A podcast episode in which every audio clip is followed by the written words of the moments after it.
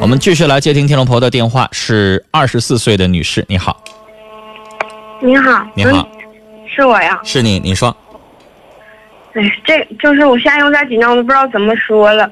打来电话前想聊啥来着？就我就一直感觉紧张来着，就一直紧张来着，忘了说啥了？没有，我知道说啥，但是我不知道从头从哪说呀。就是是什么让你有那个冲动要给我打这个电话？那个冲动是什么？遇到什么？就是我有两件事儿，然后那个你一一给我解答一下子。行，你先说重点的那个。就是第一件事儿就是我是一个离婚的，然后我那个前夫他没啥事儿就总骚扰我，总威胁我，怎么办呢？你俩为啥离的？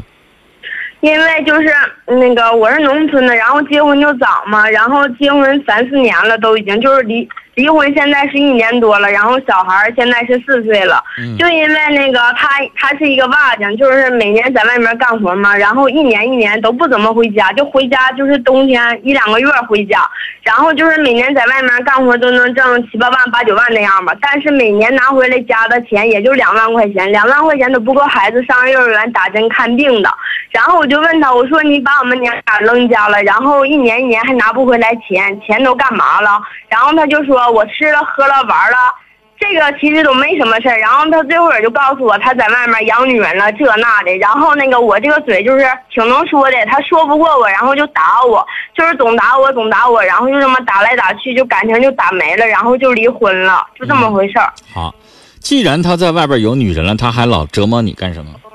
我也不知道，因为他不想让我跟他离婚，离婚了孩子不就没妈了吗？但是后边这次就是离婚了，他都拿菜刀来杀我来了，然后他也主动提出离婚了，然后我说今天离不了，明天再离吧。然后他说的那个今天不必须离，明天不好使。然后我们就说闹离婚都闹半个来月了吗？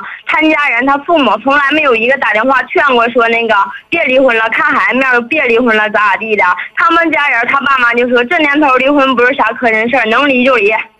就这么说，然后就这样事儿就离了，然后离了以后，我想啊问你，他都用什么方式折磨你？现在折磨我就是就是我总我这就是他拿不回来钱，我肯定生气，因为就给我们娘俩扔家，就是我们自己出来过，给我们俩扔家，然后也不给我们往回家拿钱，那孩子还总有病，上一次医院就好几千，上一次医院我说的是就好几千。离完了之后，你不说他老骚扰你吗？他怎么骚骚扰我就这么骚扰的，动不动就打个电话说那个你现在过得好不好啊？我要去你家杀死你爸，杀死你妈，这么折磨你为。什么要接他电话呢？因为我就怕小孩有啥事儿嘛。孩子在他那儿是吗？对的，孩子他也不给你啊，然后他还总威胁，他说我要给孩子送什么封闭学校去，这辈子都让你看不着。那他那你就有一个致命的把柄在对方的手里，我才明白你为什么要接他电话。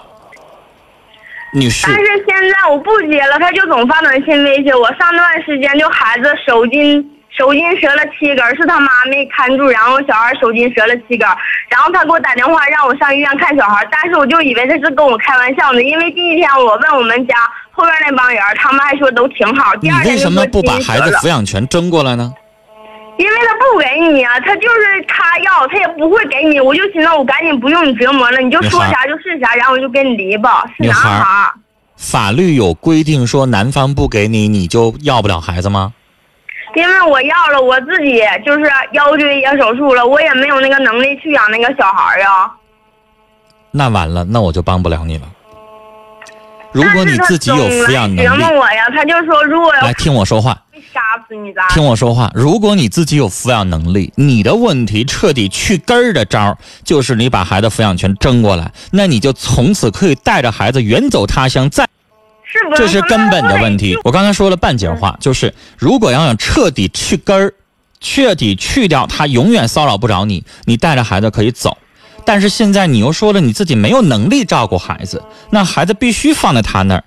那女士，我就说我没招了，因为你心是软的，孩子以后有问题，你肯定得接电话。你不知道哪句是狼来了，哪句是真的，是不是啊？你就得接电话啊。你万一要是哪次孩子小再有问题，你不接着电话，你都得后悔一辈子。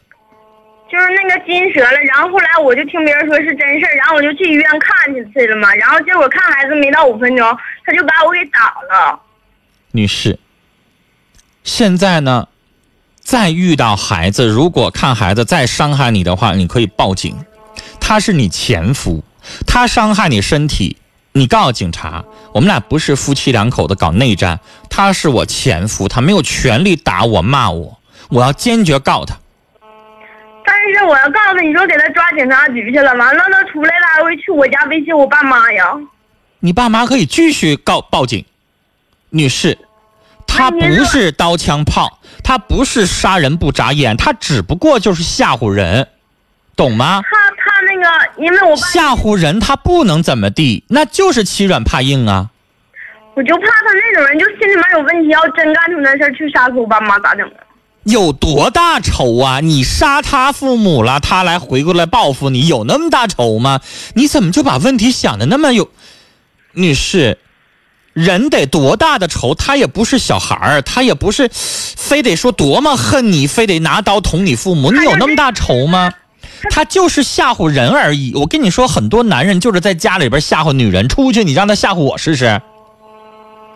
你吓唬一个膀大腰圆的男的试试，他得多大的仇，他能拿刀来捅我了呀？是不是啊？他就是在家里边就是骂女人的张张呗。你真以为他敢吗？我也不知道敢不敢呢。你让他来试试来，我跟导播我们俩都大身板子，你看他捅一个试试。他得有很大的仇，他得有杀夫夺妻之恨，他可能能动刀。他没有那个恨，他就是瞅你来气而已，他至于动刀吗？再说医院是什么场合呀？医院是公众场合，没有警察还有保安的吧？他敢撒泼吗？别人不也拽住了吗？所以你怕他干什么呢？女士。你现在的问题呢，没有办法去根儿。我刚才已经说过了，因为你有把柄在人手里，因为孩子在他那儿，你心疼孩子，你去看孩子，你就得在人屋檐下就得低头，要不然你把他惹急了，把孩子带起来，十年八年不让你看，你最后你有苦说不出啊。所以，女士，你的症结就在这儿。我希望你最后给你一个彻底解决问题的方式，只有一条，就是。好好努力把身体养好，好好努力挣钱，能够独立生活，然后，请律师打官司把孩子抚养权争过来，这样能够彻底解决你受他气的这个问题。